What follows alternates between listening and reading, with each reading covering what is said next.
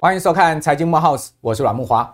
台股啊，连续两周周 K 线收出了十字线哦，哇，这个是代表说呢，上有压，下有撑哈，在这个地方呢，台股进入到十字路口。好，那这个礼拜哈，最关键当然还是美国联准会的议息会议，一如市场先前百分之九十认定的几率升息一码，果然鲍威尔哈再次做出了符合市场认定的决策，但是呢，关键在于啊。它后面的货币政策会怎么走啊？所以市场主要的焦点是看后面哈，到底会怎么走？已经发生的事情看看起来不是那么重要。那鲍威尔在会后的记者会上面呢，当然就强调了几件事情啊，是绝对的关键哈。就各位可以看到，他说了什么，市场怎么反应哈？我觉得是我们后面呢要讨论要告诉大家的一个关键哈。鲍威尔说啊，啊。这个今年降息几率很低呀，完全给了市场这个降息派一巴掌哈。原先市场都认为说呢，今年下半年联准会啊要持续从九月开始一路降息了哈。但鲍威尔已经先告诉大家，今年降息的几率很低哈，先把这个话说在前面哈，你不要过度期望。另外呢，他也暗示说呢，暂停升息这件事情哈，暂停升息也符合市场预期了哈，因为。原本市场都认定啊，六月呃再升的几率非常的低，哈，那他也给出了市场一个定心丸，好，那同时呢，他又强调说抗通膨还有很长的路要走，毕竟哈，美国现在哈，如果我们看到 PCE 哈这个消费者支出的物价指数，如果讲核心的部分还高挂在四点六。那四点六啊，基本上还是联准会啊目标区的 double 以上了哈，所以当然这个抗通膨路还要走很长的一段时间啊，要持续的把它压低哈，把通膨压低下来是他的责任跟任务。另外呢，他也强调一件事情，就是大家先前已经很担心的事情，美国经济会不会衰退啊？今年下半年会不会变到哈是负成长的情况？那他又告诉大家呢，说经济衰退的可能性很低哈。你可以看到他这个话中啊，包含了很多啊。呃，对未来的预测了哈，这些都是呃市场关注的焦点。还有呢，呃，他也告诉大家，美债啊 这个违约的事情虽然不关他的事啊，但他也很担心啊，因为毕竟会造成金融市场大波动啊。那美国财政部长耶伦已经啊啊这个写信给国会议员了，说这个六月一号啊就是美债啊到期的这个 D day 了哈，这个所谓的债务上限的 D day 就危险的的日子的开始。如果说你们不能再达成协议，把举债这个呃这个额度提高，哈，我告诉你，可能再过几周啊，啊，真的会出现违约，哈，美国政府呢在财政上面就不足以支应哈这个支出了，好，美国政府要停摆，好，甚至无法偿债，哦，无法付息，那这个问题就大了。如果美债一旦违约的话，那这可是史上第一招啊！二零一一年那一次几乎要违约，好，后来没违约，标准普尔。一下把美债的信评啊调降一等啊，哦，就造成了美股崩跌十 percent 啊，哦，那如果说这一次真的出现违约的话，那还得了？所以呢，鲍威尔也讲了这个事。那在此之外呢，他说银行的状况有改善，但是这个事情好像市场不信。为什么？因为这礼拜美国的区域银行一些股票啊继续崩跌，甚至呢是腰斩的这样的跌哈，那跌得非常可怕。这等一下我们要讨论这个问题，说美国会不会再次爆发金融风暴？还有就是呢，呃，这个整体。他的这个会后的记者会哈讲完之后啊，哇，这个股市出现了一个非常明显的反应。先前是这个会议的声明发布之后呢，哇，呃，市场是先拉一波，但是呢，他记者会一开哈，到这个记者会讲完呢，是越跌越多啊，居然是整个扭转下来。从从比如讲道琼好了，道琼原本涨了快两百点哈，就倒转下来跌了两百七十点。哦，标普、纳指、费半全数下跌。哦，所以这礼拜呢。台股为什么收了个十字线？哈，其实呢，基本上就是受到美股的影响，也受到这些国际情势的影响。好，所以延续上周的一个很明显的十字线，这个礼拜又收了十字线。十字线代表什么？代表你追高被扒，你杀低也被扒，意思就是这样。所以股市现在走到一个十字路口，哈，十字路口，当然我认为啦，哈，盘久必变，哈，是往上变，往下变，以后我们再说。好，那市场还是哈认定，好，到现在到今天哦。哦，开完记者会哦，他还是认定哈，你可以看到这个利率是会会会从今年九月阶梯式的下降，这是从我们各位各位可以看到哈，从今年九月哦，这张表是这样看，你看这个蓝的地方，你可以看到这蓝的地方就是利率啊哈最高几率落点的地方，你会发现哎，它这个一路降降到二零一四年年底啊，最最低呢会降到了这个二点七五啊，降到二点七五，现在是五趴哦，要往下降，好，然后呢，九月降一码，然后之后的今年剩下两次的议息会议再各降一码，所以 利率会从五趴哈，今年底会降到四点二五，好，这张表是这样看，好，跟各位报告呢，这是市场的看法，那市场是下指导棋给鲍威尔呢，还是呢，这个鲍威尔？现在就告诉市场，你们错了，好，这个事情等一下 我们请教专家来告诉我们。今天的问题非常多啊，这个这个礼拜的事情啊，非常值得探讨哈。那另外呢，现在市场担担心一个事情，叫做这个停滞性通货膨胀哈，我们一般叫做滞胀哈，不是骂人的话哈，说你滞胀是停滞性通货膨胀。停滞性通货膨胀是什么意思呢？各位看到我们的这个解释上面说得很清楚，经济成长停滞叫 stagnation，然后呢加上通货膨胀叫 inflation。经济本身呢不成长，再加上物价这个居高，哇，那这不是蜡烛两头烧吗？是不是？所以呢，这叫做 stagflation，哦，就停滞性通货膨胀。一般来说，哈，通货膨胀跟经济成长会是一个正相关，因为经济成长越快，通货膨胀越越明显，哈，就会有这种这种所谓的这个呃需求推动嘛，哈。如果经济成长代表产品的需求增加，那通膨也会比较高。如果说经济衰退，代表这个产品的需求啊，大家的这个消费意愿下降，哈。所以通膨照来讲也会下去，好，那通失业率会跟得上去。但是呢，二十世纪七零年以来啊，西方主要各资本主义国家出现了这种停滞性的呃问题，或者是衰退的问题，好，因此引发了大量失业。另外一方面呢，这个通货膨胀可能是货币现象引起的哈，造成物价持续上升。这两个状况同时并存了，我们叫做停滞性通货膨胀。停滞性通货膨胀真的会来吗？如果真的我们的世界变成了滞胀，那是不是大家也跟着滞胀了呢？股市也要滞胀，全数停摆了呢？这也是我个人担心的事情啊。所以，我们今天呢，啊，这个复杂而艰难的问题啊，我们要请到呃曾经来过我们节目，大家所熟知的投资风险商品呃这个专家哈，同时也是资产配置的专家，也是在投资市场上面的策略分析师徐益达益达兄来到我们节目，再次来跟我们谈谈这礼拜关键的事情，我们后面怎么推演哈？益达你好，啊，阮大哥好，各位观众朋友大家好。好，那当然在这个礼拜的这个下半周啊，美国区银行的风暴又席卷而来啊，我们看到在周一的时候，好，这个呃第一共和银行呢，这个被。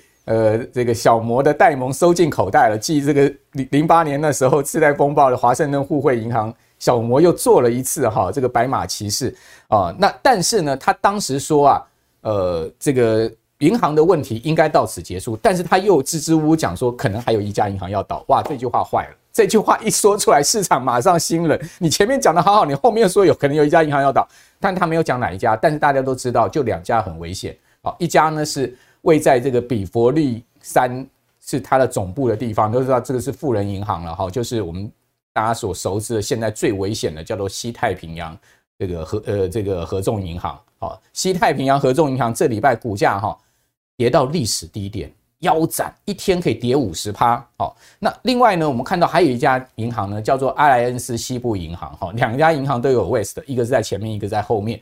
那阿莱恩斯西部银行呢，也传出啊，好这个呃有问题，股价也是一天可以跌个二三十趴、三四十趴这样跌的。各位可以看到这个西太平洋合众银行股价是怎么跌，所以大家会担心说，呃，联准会啊，哈。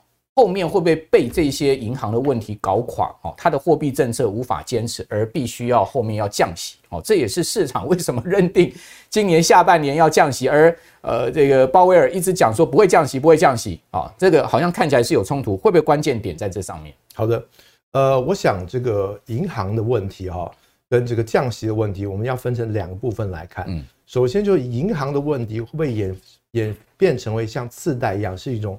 广泛性传染病一样的泛滥的，大家一起被拖下水的一个状况。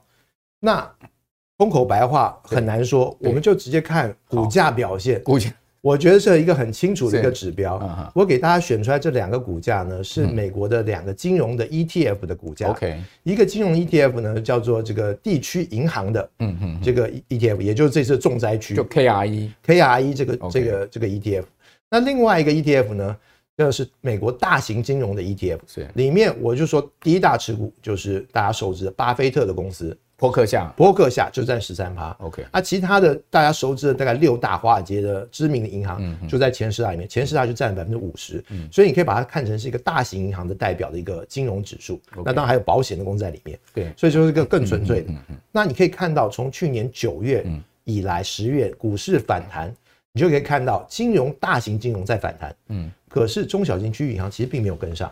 对，当时表现就比较弱。嗯，啊，现在我们都知道，就巴菲特在卖嘛。去年他巴菲特把他大部分银行股全部都卖掉。对。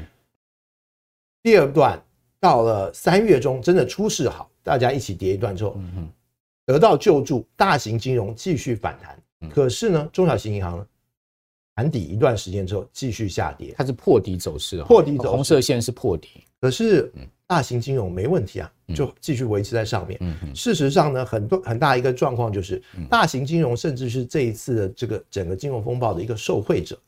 你看，大家首先一开始 存款，对不对？大家说啊，小型银行存款不安全，超过二十五万美金就是 FDIC 保证的这个金额。对，之外赶快抽抽出来，对，存到哪里去？不能不能埋在自家后院嘛？对，那就要存到大银行去，大银行第一次受惠。就像我说，就如果比如台湾一样嘛，你中小区域银行出事，那就存到富邦国泰这些大的，就是大家台银啊，你就存到大的，就是很 很自然。就第一波受惠，存款增加。第二波现在来了，出事那总要有人救嘛，那不可能总是国家救，那就是大银行救。那大银行其实美国是金融法规非常严格的地方，对，像他们有个特别的规定，就是它的市占率特别高的银行，比如像摩根大通，其实它本来是不可以被允许购并小银行的，对，因为怕有垄断的问题，对。美国有之前有一万多家银行，现在已经缩减到四五千家银行，就是这种这种金融管制的态势之下，不然以摩根大通、华尔街六大投行的这个势力，早就把整个 金融市场吃干抹净了。但是法规很严格，但这一次一样破例让他购买，所以对大银行来讲，这简简简直就是一场诟病的盛宴。非常便宜的价钱，那你说这些银行装装的好像是苦主，但事实上心里面很高兴。这些银行有什么问题？它没有任何问题，它买的都是国债，所以国债的价格一下跌了很多，对，以至于它有资不抵债问题。那国债如果之后降息，那岂不就涨回来了？那涨回来，那不就平白坐等，度过这段时间？那大通就赚到了，OK，完全赚到这些价值，一百零六亿耶，这么贱价去买了第一共和哎，这都是本来都是几百亿上 几百亿美金市值的，就用几十分之一，可能是将近两折两折三三折的价钱去买，那正好说是当然都笑歪了，对，我只能这么说，所以只要度过这段时间都笑歪。嗯，各位请记住一个问题，就是美国就是所谓的这个大到不能倒，什么系统性这个风险这些银行，只要这些银行没有事情，OK。基本上金融业就不会真的有事情，所以我们对于鲍威尔为什么会这样说？我们认为最大的底气就在这里，只要大银行没事，基本上中小银行就一定有人可以概括承受这件事情。嗯，什么花旗啦、摩根大通啦、哈美国银行啦、哈啊这个高盛啦、哈，不管你是投银或是 commercial bank，基本上富国啦、哈这些你没事的话，基本上。大概那些银小银行或者区域银行倒一倒，其实都可以被承受了。对，只不过就是说，呃，这个事情呢，会不会造成联准会在升息上面的压力？就是说，他在货币决策上面的压力。哦，他这一点他倒把他话说的非常开。嗯，如果大家看会后记者会的详细的细稿的话，他基本上，因为我们一开始在说这个怎么拯救，就是做 QE 嘛。对，那事实上他推出的计划。等同是一个小 QE 啊，就借钱给这些银行去度过，然后并且你的国债不是折损了吗？没有，我国债我认，我就用面额，你就要用面额来跟我借，不用用市价借，所以这就是一个 QE 的方式。那他把这个 QE 跟他的降息基本上分开来，两个账户来看待，就是我这个借款的账户就救助账户，我 charge 利息是很高的哦，是现在市场上的这个 over overnight 的价钱，可能都五趴以上。你要愿意借，你有问题你就来借。但借现在我们看到这个借款账户的这个资金是其实是一直在下降，比方说这个流动性的紧张其实一直在缓解，但是小这个小额的救助归小额救助，几千亿美金也不算特别小，跟降息他把它分开来看，对，你有问题我就救助你，但是呢降息我要抗通膨，我要这个保就业，这个是我的另外的工作，你们不要来干扰我，所以他把这两件事拆得很开来看，所以这些银行这些流动性问题他会继续的支持，没有问题，反正你愿意借五趴，我就愿意借给你。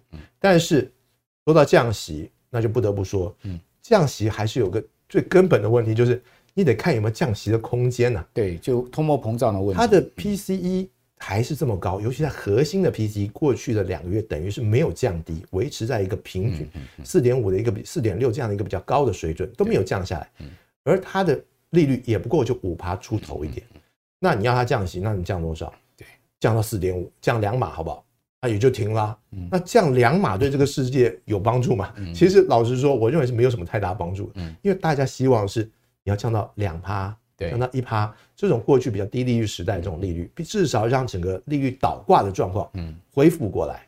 那现在的十年期国债是三点五，那你好歹降三点五以下吧，那至少要降一到一点五个 percent。是，所以在 PCE 这么高的情况下，它根本没有空间往下降。嗯，你而你强行要他这样，那岂不是最后又出现通膨偏高的这个状况，一定死灰复燃？他怎么能够承受这样的责任 责难？那时候可能。后果更严重，那就绝对是八零年代的覆辙啊！对对，八零年代初期一次拉大下来之后，很快的降息，第二次通膨涨得更快更高。当然有别的历史因素、地缘政治因素，但是这个前车之鉴，他要再犯，那恐怕这个历史是不会放过他的。对，所以鲍威尔之前 也在他自己的这个演讲上面讲得很清楚嘛，他说他要汲取掉历史的教训嘛，哈，他说呃绝对不可过早放松嘛，哈，所以我想这个联准会现在目前呢这个态度很清楚哈，就是说一定要等通膨降到他有信心的情况之下才会降息啊，所以看起来哈，今年市场可能对降息这件事情过度乐观。那如果说呢是过度乐观，会不会反映在下半年股市的下跌，或者说股市的影响上面？这等一下我们可能在资产配置的部分来讨论哈。那刚刚谈到了这个区域银行，的确啊，你可以看到刚刚奕达那个呃红色线跟蓝色线那一张图啊，它其实呢，我们就把其中一一个指数，就是区域银行的 ETF 的这个表现，把它拉出来哈，就是 K KBW 哈，这个是费城证券交易所的一个重要的哈，这个小型银行区银行的这个指数，各位看到。这个 KBW 这个指数今年以来跌了二十六点三趴，标准普尔五百指数今年是涨七趴，哎，所以你从七趴上涨七趴跟下跌二十六趴比起来，你就知道说这些银行股啊整体是跌得多惨啊！所以我们常讲嘛，这个区域银行小银行倒哦，那那个货币基金吃饱，有人倒有人吃饱，资金会挪移的哈，资金从这些银行挪移到哪里去？大量挪移到货币基金去，因为现在基准利率高，好，所以呢，你放在这个短债上面，哈，货币基金大部分都放在短债上面，放在短债上面都有这个四趴呃左右的一个报酬率。那当然，呃，这些保守的资金会进入到货币市场的这个基金里面。不过呢，它进入到货币市场基金之后，它也还会流出来。如果事情稳定了，后面如果联准会将来降息了，那这个当然没那么好利息的时候，资金就流出来。那资金一流出来，有可能会进股市，好，所以呃降息。会获得资金的活水，从货币基金这件事情上，我们也可以看到。另外一方面，哈，我们就来讨论今天另外一个很重要的话题，就到底会不会有停滞性通货膨胀？哦，停滞性通货膨胀这件事情啊，我个人觉得比经济衰退还麻烦，因为经济衰退嘛，它下去很快上来，我们就经过一段呃痛苦期之后呢，经济又恢复正增长，然后联准会货币呃政策放松啊，又恢复正增长。停滞性通货膨胀它没有条件货币政策放松啊。哦，那个是很麻烦的经济的 cancer 哈。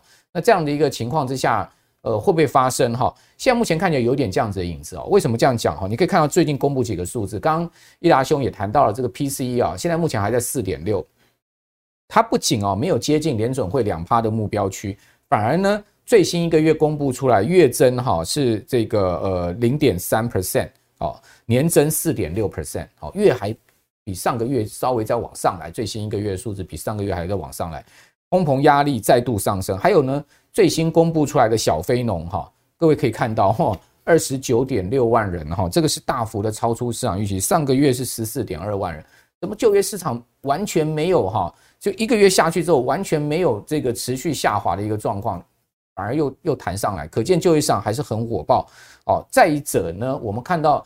美国公布出来今年的第一季的 GDP 哈，只有一点一，一点一代表什么？代表说再往下掉就就变成是不成长了，或者说呢一点一它是一个低度成长的情况，所以经济低度成长，后面可能不成长掉到零，好，然后呢这个整个物价又掉不下来，这种有一点停滞性通货膨胀的味道。这边要请教易达兄，这个是不是真的有可能会在今年下半年发生的事情？好的，从这个字面的这个解释来看哈，呃。经济低度成长乃至于不成长，通膨又非常高，嗯、非常符合所谓停滞性通膨的这个现象的这种描述了。对，但是结构上呢，其实跟这个七零年代现在跟当时有巨大的不同，因为当时这种停所谓停滞性通膨之所以通膨下不来，很大一个原因是所谓的成本输入性的通膨，也就是石油价格太高啊，美国没有控这个控制的能力，石油战争嘛，两次石油战争的关系，所以在这样的情况下，成本一直居高不下，通膨怎么打都没用。对，而当时的另外一个背景是。六零年代美国婴儿潮，七十年代八十年代刚好是大家长大的时候，是出来生活、就业、成家立业的时候，在这样的一个需求非常蓬勃的一个状态底下，更加不可能把需求给降下来。对，所以成本又高，需求又降不下来，这个物价自然就卡在这个地方。你用很大的力，你非用很大的力气打不下来。嗯，所以在这种情况下，跟现在刚好反过来。嗯，现在处于一个人口结构非常老化的一个过程当中。那在这样的一个情况下，其实我们的世界一直以来都有一直有通缩的风险。对，过去十几年来，那现在大家觉得哦，把中国赶出这个低价的供应链，可能就不会再输输入输出通缩了。嗯，但是问题是人口结构是没办法改变的，西方世界就是老化的。对，在这样的情况之下，其实更大的程度，其实从刚刚木华兄提到的这个 ADP 的这个就业数字，就可以看出来。其实是一种劳动力错配导致的一个现象。这个话怎么讲？什么叫做劳动力错配？好的，呃，我们处在一个商品非常非常繁荣昌盛的一个时代。是。那但是有加上叠加过去两年这个疫情的影响，所以商品呢是大家所这个渴求的。嗯。可是呢，另外一端呢，因为疫情的关系，服务业停摆了两三年。嗯。现在正在服务业重新建立这个复苏的时候。像最近大家有出过出过国，或者是出去玩过嘛？对，就知道旅馆房价涨成什么样子。机票就不要说机票了，机票那肯定涨的。对，旅馆涨成什么样子？那你你能怪人家说这个乱涨价？不是啊，人家过去两年赔了多少钱，对不对？而且他现在工资也都在涨，现在工资也在，而且人还没招回来呢。我们不是有台湾最最知名的一个新闻，就是。某某大饭店的总经理也下 必须要下去铺床嘛？对对对，铺床就是一个所有的这个 旅馆业里面其实最辛苦的工作，但是也最缺最需要劳动力的工作，找不到人铺床。总经理去铺床，总经理去铺床，很伟大。那你这个劳动力紧不紧张？对，当然紧张。所以像美国刚刚公布的这个接近三十万人的这个就业，嗯，一半都是观光旅游。对，很明显嘛，基层劳动力马上就要。迎来暑假的这个旺季，现在不真人，什么时候真人？是都已经五六月了，订单都来了，对不对？该该订房都订房，所以在这种情况之下，就业劳动力的的增长是一个显而易见必须增加的一个现现象。可是对于美国人来讲，比如我一个金融业，你要我对不对？这个工作我被裁了，或者我我退休，我要去做一个。铺床的工作，哇，这个对我来讲真的是一个很巨大的挑战。我必须坦诚的跟大家报告，这不是一个很很轻易，不是面子的问题，而是我能不能做得来，我会我有没有这个体力去做这个事情。现在就处于这个这样一个状况，制造业明显仍然是过剩的。制造业，你看到各种的国家的制造业的 PMI，其实基基本上还是在放缓的过程。那个科技业，科技业的裁员，手机订单对不对？都是还是双位数的。第二季 Qualcomm 刚刚说的，在这种情况之下。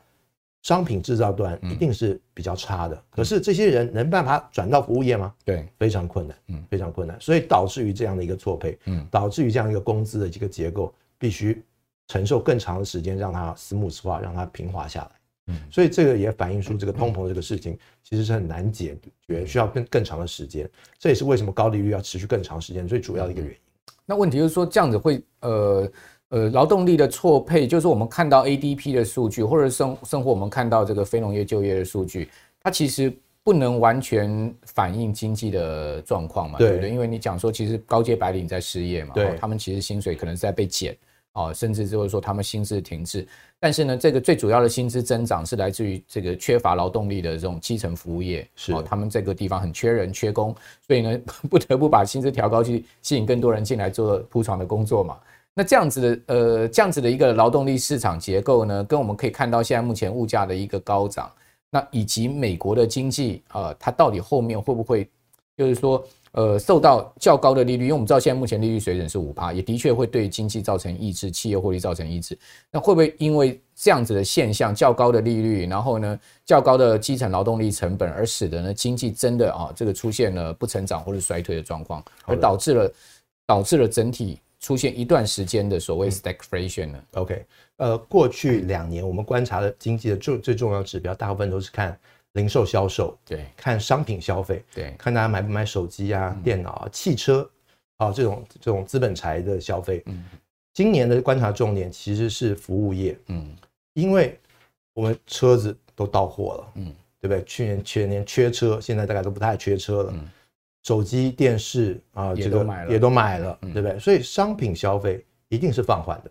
所以你从商品消费这一端观察的话，你很容易看到一个很悲观的一个经济的产的状况。嗯嗯嗯但我就问大家，多少人过去两三个月去过日本，对不对？接下来暑假要不要出国玩？如果大家都还是继续出国玩，没有被这个五趴的高利率跟五趴的高通膨吓到的话，呃，据说美国鼎泰丰吃一顿可能。三四个人可能要吃上万台币，大家如果都还愿意消费，有这个消费能力，这个利率显然这个通膨就不是太大的问题。OK，经济的下滑衰退就比较有限。OK，所以后面要看的是服务消费的部分。是，好，服务消费的这个呃呃这个动能是怎么样？哈，这个就是说未来我们要观察很重要的指标哈，就比商品的商品的这个呃零售销售的数据可能来得更重要哈。美国鼎泰丰真的很贵了哈，大家知道美国鼎泰丰在洛杉矶哈。诶，两个排骨蛋炒饭加两个红油抄手，哈，贝扎扣米金，然后两千五百块台币就对了，哈，在台湾这绝对是一千块有找了，哈，你就知道美国现在目前的餐饮的价格，哈，大约是哈，大约是台湾的两倍到三倍了，哦，你用这样子去呃衡量，你就有一个心理准备，比如说你要到美国洛杉矶去玩啊，你大概就要有这样的一个心理准备啊，进到正式的餐厅还要再加十五趴的 tips 啊，就是小费啊，就是。你 total 假设说你呃吃了两千块美金，你还要再多给三十块美金的小费，哦，那个是在税外的，哦，税税就是呃 那个税是不不不不不不不算在内，还要再多给这个三十块美金的小费哈，所以这个就是美国的消费，但是美国的消费这样能不能支撑？后面我们就是观察整个服务价格的问题嘛，这就是观察一个很要重要的重点。所以最后我们的关键来了，就是说在这样的状况下，下半年我们的钱到底该放哪里？看起来股市就是在这边打摆子，上去又下来，上去又下来。股市呢，基本上我觉得今年很重生活选股了。那这些出口为主的股票哈，大致上没啥太大行情。比如说联发科，你看到它跌破了这个七百之后也站不回七百，但它也跌不破六百，它就在六百七百之间。你可以看到高通刚刚谈到了哈，第二季的预估哈，营收会衰退十九趴，呃，说十七趴哦，然后呢说会比第一季十四趴的衰退还要更大的一个衰退，可见手机晶片很差嘛，手机卖不好嘛。那另外呢，MD 也是一样，MD 说第二季要衰退十九趴，会比第一季更差，完全一致的这个这个路径，就告诉你呢，整个制造业的部分哈，消呃电子零售的部分是绝对不好。所以呢，你就要避开这这这篇的股票的投资嘛，你去找一些生活面，刚刚谈到了吃喝玩乐，回到基本需求的部分。所以你可以看到最近 那些药房股怎么涨，信一啊，年初八十块，现在股价才经过不到两季，信一的这个股价呢，已经涨到了这个一百三了。八十块涨到一百三是什么概念？涨幅超过百分之五十。信一做什么？做药房。好，所以回到生活选股上面，你会发现今年。台股真正在涨的，就是这些跟生活面有关系的哦，所以是不是我们在资产配置上面，整个大的宏观环境下的资产配置，我们也要从这个角度去思考。最后这个关键话题，我们再来请教奕达哈，就是说在美债这个史上最严重的殖率倒挂，各位可以看到这个是从一个月哈到三十年期美债殖利率哈，它的整个殖率曲线哦，从这个地方就开始出现倒挂，好的负斜率哦，倒挂那么严重的一个状况，在这样的一个状况之下，今年的投资。资产配置大类的话，我们该怎么样进行？好的，呃，在整个这个呃，直利率曲线倒挂的这个这个环境当中啊，嗯，其实借贷是一件最最艰难的事情。对，因为呢，你你愿不愿意在这个时间做借贷，你的借贷成本其实一定是高的，嗯嗯，因为你的最近最后的这个利率成本一定都是在在上升当中。对，所以几年之前大家不把这个借贷放在眼里，嗯，很多台币的借贷甚至于是。一点五趴，一点七趴，现在房贷两趴了。现在基本都是两趴起跳，没有不可能是两趴以下。所以你的借贷成本基本上是上升，只是台湾上升没有这么凶而已。像美国房贷利率都是六点五以上的，对，哇，六点五的这个房贷利率真的不可思议，不可思议。你可以想象你的月每月的还贷你增加三倍，你看你的现金流有没有办法支应，你就知道这个状况。所以在这种情况之下呢，大家一定是呃会回归到比较理性，回归到比较注重现金流这个概念上去。为什么刚刚木华兄说药房股？我认为很多这种现金流概念的超商啊这些。我认为这些它有稳定的这个收益率，然后大家都有这样的需求，不会因为景气好你就多吃一点 seven 或不吃 seven，没有或者说多吃点药，没有这种这种状况，所以跟景气的关联度比较低，所以呢也避开了你要预测说到底下半年衰退不衰退这种烧脑的问题。对呀，不如就回归到这种生活类的，它有固定的营收、固定的获利，然后甚至有固定的股息，所以大家就会。呃，更偏向在这种比较安稳的这种投资上面。同样的，股票里面选这种债券类型的也是一样，你当然就选择吸收更稳定的，然后吸收配息在一个一个区间范围里面，你可以接受的风险，你可以承受的，可能天期短一点，不要太长，长天期的市场波动就很大，每天也是两三趴上下，就怕你睡不着觉。在这样的情况之下，选安稳的稳定的投资是。这种利率倒挂时期，这种高通膨、高利率时期，一个特别好的一种投资的方式。所以您刚刚讲说，在呃存续期间短一点的这个呃债券的商品是是的，因为存续期间越长，比如说二十年债，那当然它可能去像去年跌幅就特别重，跌幅就超过两成。那当然大家对于长天期债券有很高的一个憧憧憬了，就万一降息的话，后面会涨上来，哇，那又是涨二三十 percent 涨上来，所以就比较高的憧憬。当然可以有这样的预期，但是。我们就说，那你可能需要一点耐心，需要一点时间，去等待这个事情发酵。因为保伟说很清楚嘛，我们也看到整个状况，今年不降息，今年降息几率很低。就算降息好了，降零点五 percent，那也不过就可能多涨三四个 percent 而已，涨幅并不会很大的。所以呢，你要预期很高的波动，导致于的来的报酬，可能要等到明年甚至后年去了解。对，那今年短期的比较投资的话，可能还是注重收益率。如果你今年你就可以赚个五六趴的吸收，那你何必去？我那个明年后年的，今年有什么可以稳定而且呃波动小，可以赚五六趴吸收的工具呢？其实，呃，今年啊，嗯，很很有趣。对，对于债券来讲，基本上就在一个打底的过程。是，我们以十年期国债值利率来看，十年期国债值利率就在差不多四个 percent 到三点三 percent 之间做波动。对，每一次有发现什么危机啊，啪一下冲到三点八，冲到四个 percent，但危机一解除，又下来了，又下来三点五、三点三。所以这是一个很容易操作的一个一个空间。区间啊，一个区间。区间。那你说它会不会突破三个 percent？那当然是可能的。就比如说降息啊，或者是有别的事情发生的时候，把整个殖利率再再拉得更低一点。那在这样的情况之下呢，在这个范围里面，你做债券的这个布局呢，基本上呢。是一个很安全的，会是一个非常安心的一个投资。所以照你这样讲，我们如果说做债券 ETF 这些商品的话，基本上我们也可以高出低进，对不对？也是可以的，也是可以。你有涨有赚，你可以先先卖，然后低它跌下来你再回补，你不要不要寄望它会一路涨上去。对对，因为很明显就是降息这件事情发生的没有那么快。嗯，那危机各种危机看起来当当天很危险，但事后看其实都还好。嗯，所以大概就是三点八四个 percent，大概就是一个利率的上限。嗯，在这个上限的时候做买进，然后再。利率低档，比如三点三、三点二，你来做一个卖出的动作，基本上是一个很容易操作的一个事情。嗯嗯。那还有什么样的商品可以也是类似像这样的概念，可以比较稳定收益的？嗯，那其他的就像比如说，现在大家比较特别喜欢的，比如投资等级的公司债啊，嗯嗯。因为公司大型公司大概风险不大，虽然业绩展望不好，但大家可以看到。获利基本上都还是稳定的，至少都是赚钱的，所以这个吸收方面就不太不太会有这个 credit 的问题。大概也都差不多有四趴左右，大概在四点五到五点五之间，看性平的分布的状况。所以呢，像这样子一个五个 percent 上下殖利率的产品，其实还挺多的。那有没有资本利得的空间？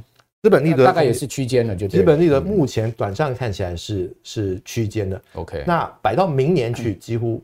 因为降息的这个前景基本上挺明确的，明年大概三月到六月之间，第二季度出现第一次降息，在这样的情况之下，基本上今年年底到明年初有另外一个就是区间之外的一个资本利得这机会就是比较大了。好，所以这个策略应该就很清楚，也就是说现在第二季可能第三季。